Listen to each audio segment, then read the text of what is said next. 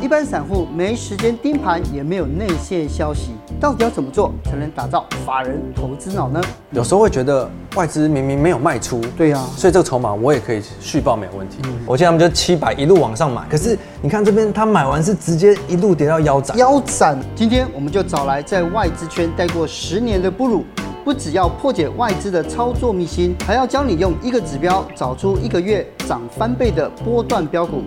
一起来看看他是怎么做到的。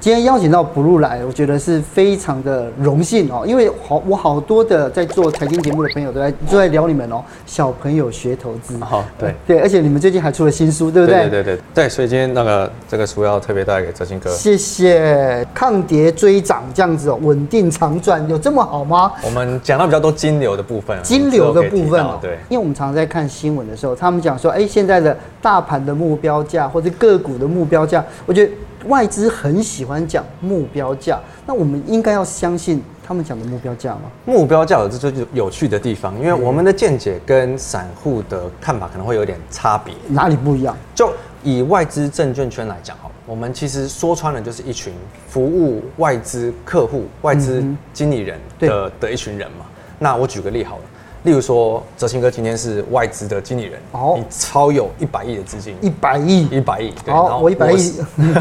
然后我是台湾的业务服务哲青格的。哦那今天我就跟你说，哎、台湾有一档台积电很不错，嗯，有没有兴趣买？那我们看好它接下来三纳米的的一等等的理由，是然后目标价大约六百三十块，六百三五趴，五趴，你是不是？哎、你是不是觉得好像，嗯，一没什么百兴趣亿，然后拿来赚五趴，我觉得不是很吸对不引对人的，？那对啊。如果我今天换个讲法，哲兴哥我跟你说，我今天这一档的目标价一千零二十八， 1028上看七十趴，哦你有没有兴趣？，有有有，对不对？所以这就是差别所在。哦，我们是在卖东西的人嘛，嗯那有这种外资报告跟目标价，就像我们的产品，客户要有兴趣才嗯卖得动。是所以我们常常会看到一些很厉害的目标价，嗯嗯，因为这种就是外资圈很竞争嘛，你越越有吸引力的东西，客户越看，嗯那所以常常会出现这种很夸张的目标价。可是你刚刚不论讲那种讲那个目标价，就有时候我觉得外资真的喊的太夸张了，对对不不对对？那你听过最夸张的是多少？例如说，我们之前还听过红海两百块嘛，嗯哼好像一直都没到过。，对呀、啊，那这种其实很多时候，嗯，一般人可能不能有机会接触到，但是像我们业务哦，嗯我们是很喜欢这种分析师的，哦因为好卖，哦好卖我是不是，拿去跟客户讲，客户会哦，哦跟我 tell me more，那他会跟我说跟我多讲一点。但如果我刚刚跟你讲一个，嗯，五趴，客户就不想听了。不要听了，就下一个人对，可以出去了，我他再去下一个听，他去听另一个有这种目标价的。可是又怎么样能够到？因为我觉得外资的那种操作惯性啊，还是跟散户不太一样、嗯欸非对常啊不一样因为我觉得散户他，你看这个韭菜求生，因为最容易被当做韭菜 嘛，对不对？对那到底外资的这种他们就是他们的属性啊，或者他们投资的的那种方式，有没有哪一些是我们散户应该要注意或了解的？我我觉得有一点很重要，就是外资的投资周期，其实大致上来说是拉得非常的长，到底有多长？都是用年起跳，用三年来跳三到五年来跳的。哦，所以我觉得有一个差别是，可能很多散户会觉得目标价就是要现在开始涨，一路涨到那嗯边，涨到年底这样子，对，一路涨到那个价钱 哦，那可能就是看几天、几个礼拜、一个月。但是通常外资目标价的最短的期限都是十二个月。最短就十二个月。我们如果看呃外资的报告上面，嗯都是十二个月目标价，这是最基本的，哦，对，都是最少看一年的目标价。所以有没有那些外资的那种投资操作周期很长的例子呢？有哎、嗯我举个我离开之前印象最深刻的例子好，哦哦就是像这档 CDKY 细粒 KY，现哦在现在应该蛮红的嘛。对，那时候我记得这是二零一八年嘛，嗯嗯，那时候我陪公司陪客户去看了公司好几次，嗯，然后他们就决定毅然买进，哦然后大概就买在这个位置，这个位置最高的时 候，当最高点当年的最高大概算过来大概在七百四左右我。记得他们就七百一路往上买，一直买，因为他们看好这家公司，因为他们做电源管理 IC 的啊嘛。哈哈那他们觉得他们接下来会切到更多的车用啊，对工业的方面啊对等等的，他觉得很看好接下来三到五年的成长。对，所以你看哦，这一路都是在买，对，不一路买。嗯可是你看这边，他买完是直接一路跌到腰斩。腰斩，而且你看它这个叫最低点的时候，才三百多块而已。对，真的是腰斩。对啊，那三百多块的时候，如果是我是外资，就说你不是跟我讲什么一千块吗？为什么怎么跌到三百？ 对，所以这种时候真的外资也是人，嗯哦他们也很痛苦。那时候我记得每次一个大底，你看这每一根大绿 K，他大大概都有打给我，是哦，就打来说，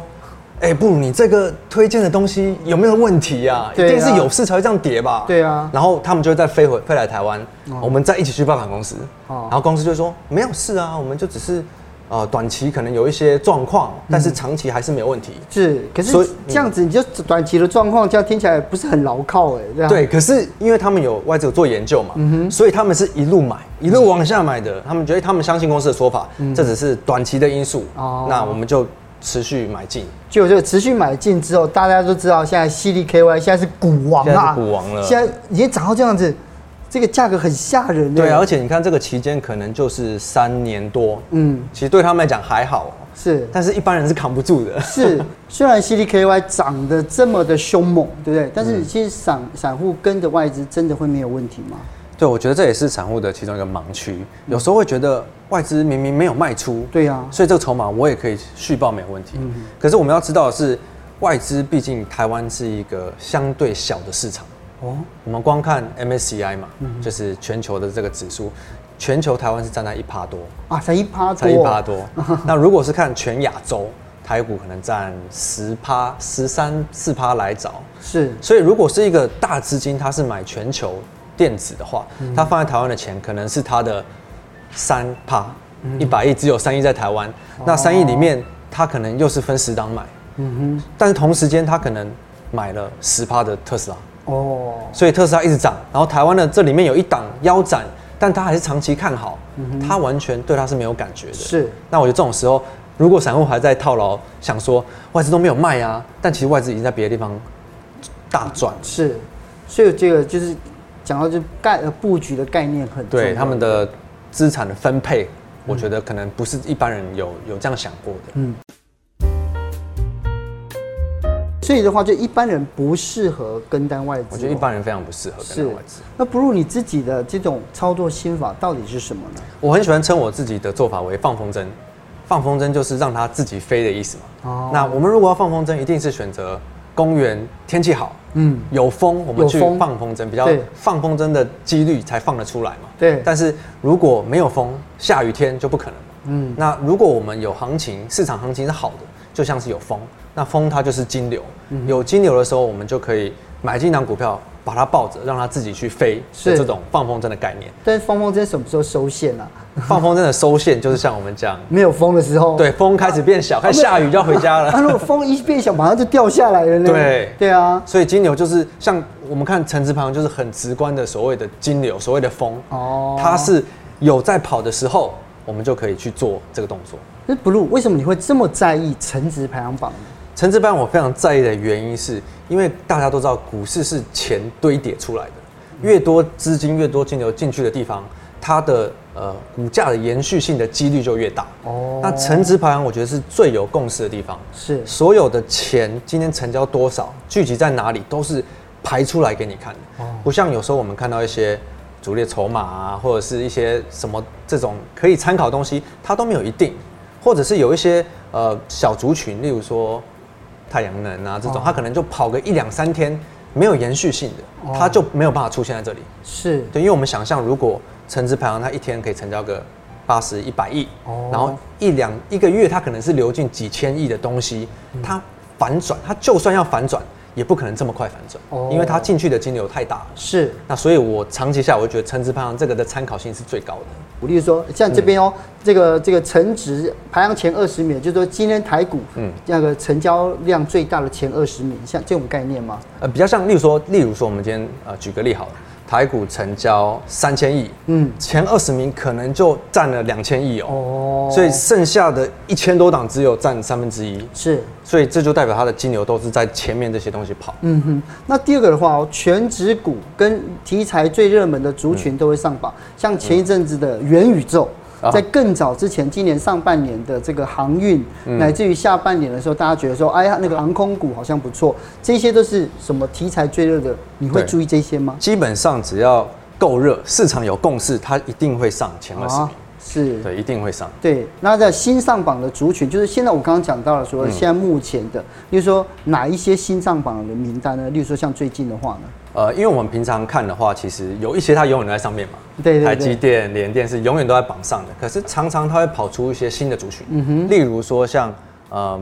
航运以前就是海运以前也不会在上面的、啊对呀当它开始热就跑上来，像最近航空热它就跑上来，或者像元宇宙相关热的，它一定就会跑上来，因为是市场的金流有个共识去拱这些题材。嗯，可是呢，因为我我刚刚一直在想一件事情哦、就是看成指的排行榜前二十名跟强势股的排行榜那一不一样呢？强势股的差别是在，例如说我们看看强势股这边，我我把成交值放出来了。嗯，强势股的成交值你会看到有些是例如两千万它都可以涨停的。嗯，那对有一些比较有钱的有心人士来说，他其实很容易把它拉好几根涨停。哦，钱对对进去就容易涨一对点，就对了。如果一个还有钱的大户，他可能几亿就可以把它拉三五根涨停。是对，那如果去追的人，当他要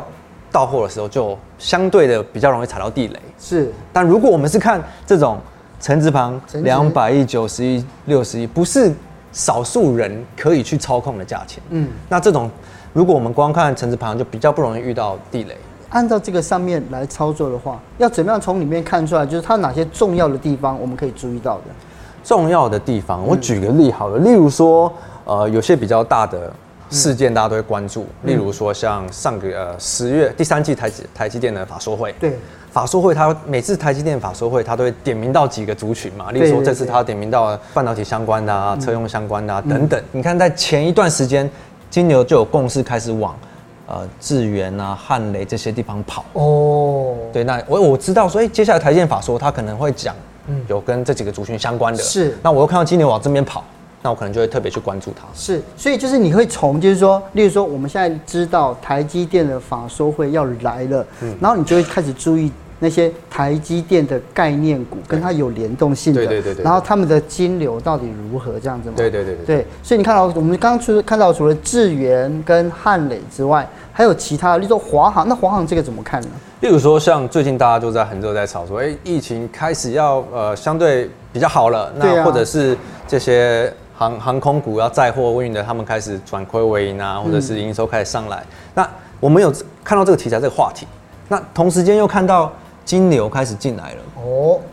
现在你看这它已边经的开话始，跑上来了。对对对，对，一天成交四十，它之前没有在上面哦。嗯哼，哎、那你发现它突然窜上来，就代表市场有一定的共识，嗯嗯，在这些族群里是那你就我们就我就比较会去关注它，是那之后再看它有没有照着自己想象的方式走。哦，所以它这个成交量是真的是按照那个，就是说，呃，它只要前二十名就好了，它不一定要有多少的量嘛。呃，其实它的排名是会排到一百、哦，但我自己喜欢看前二十啊，前二十就够对了，，或者是我甚至看前十。是，那也前一阵子啊，宏达电，嗯然后、其实我之前问了好多的这些分析师啊，或者是一些投资的专家，他说因为它烂的够久， 所以持有这个股票的人都不看它，对啊。可是你看这一次的元宇宙，啊，就把它讲整个把它抬上来了，嗯对不对？对，所以它的这个新的题材够热，嗯我们看到它刚跑上成指榜第一天，它也有六十几亿的成交对成交呀金额，这也是不小。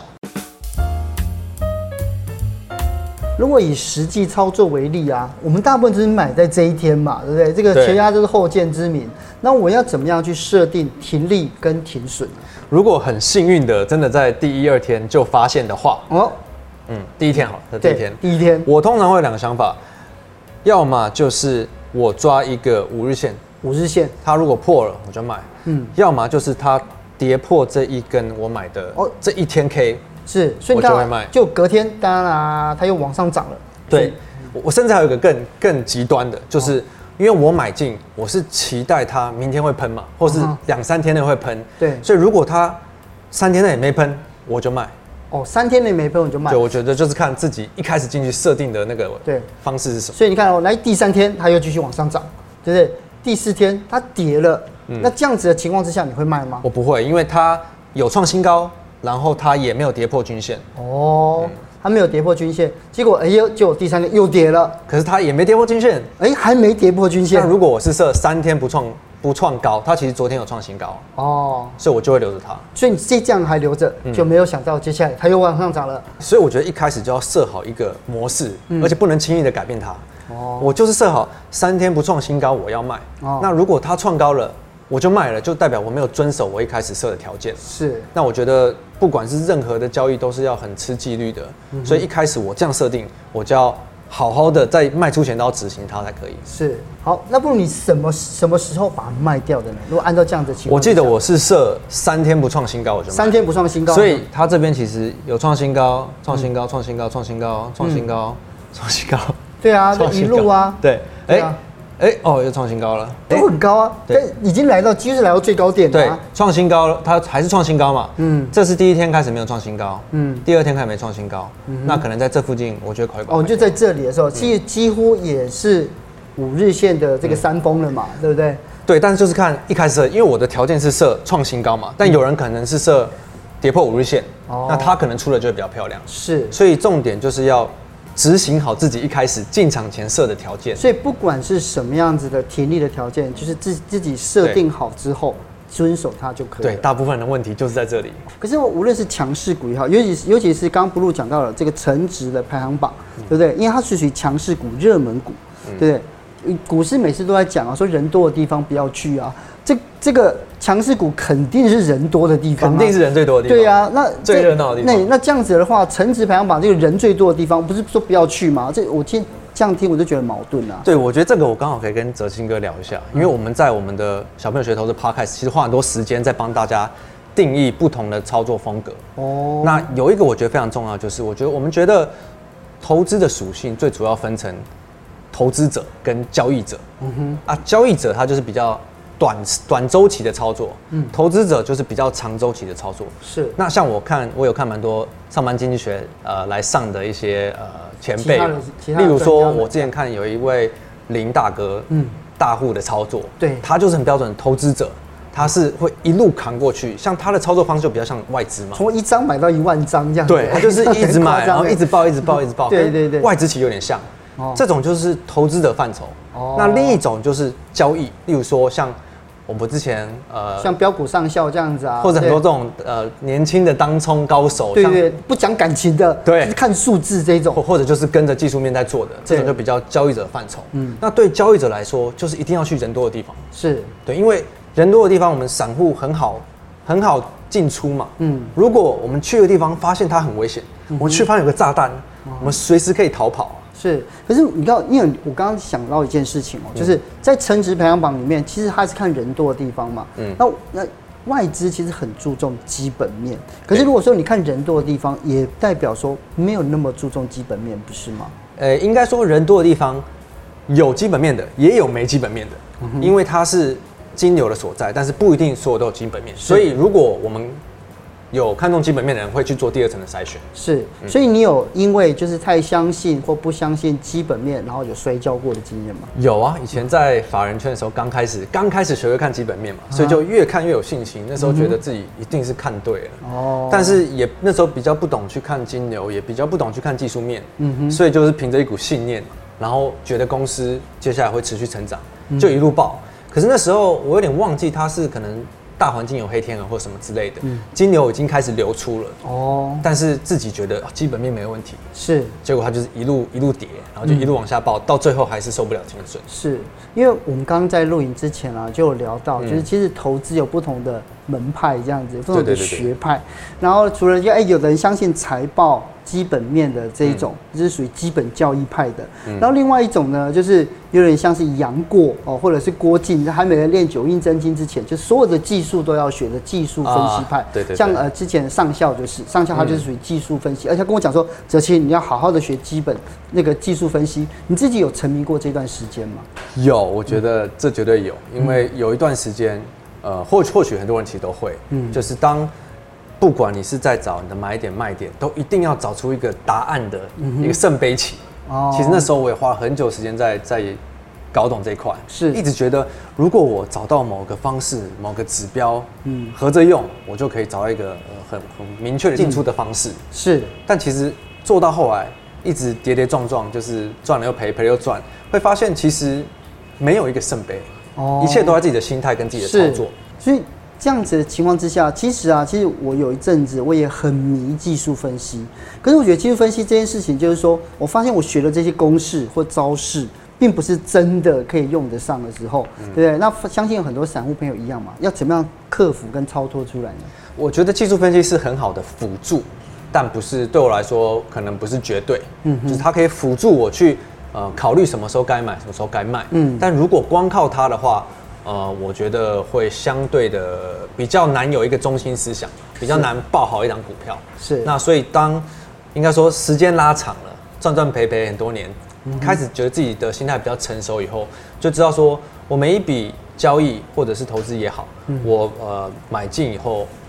我知道它有可能赔，有可能赚，但我就是执行好我一开始想好的进出场的策略，并且去执行它是就好。是，所以呢，最后啊，我想要请这样不如跟大家来聊啊，嗯就是到底要怎么样去改造自己的散户投资脑，然后呢，来建立自己长期获利的模式呢？嗯，我觉得很重要是自己一定要有很一个自己的中心思想。嗯例如说对我来说，我是最先看金流，金流完我再去筛我的基本面，是选出我觉得台股里面前三名最好的，那我买了，我可以持有嗯它，哦是所以我可以报一个波段，对哦我有个中心思想，不会因为跌了我就害怕，啊涨了我又很激动，对哦那就情情绪会被影响。那我觉得一定要先有自己的筛选，并且去执行这个进出的方面。是。然后不要乱听乱乱跟，这种会比较好。好，今天谢谢你这样子啊好，来跟我谢们谢聊到这么多重要的概念，下次再请我们分享好没其他的问题观念。谢谢你，谢谢，谢谢曾哥。好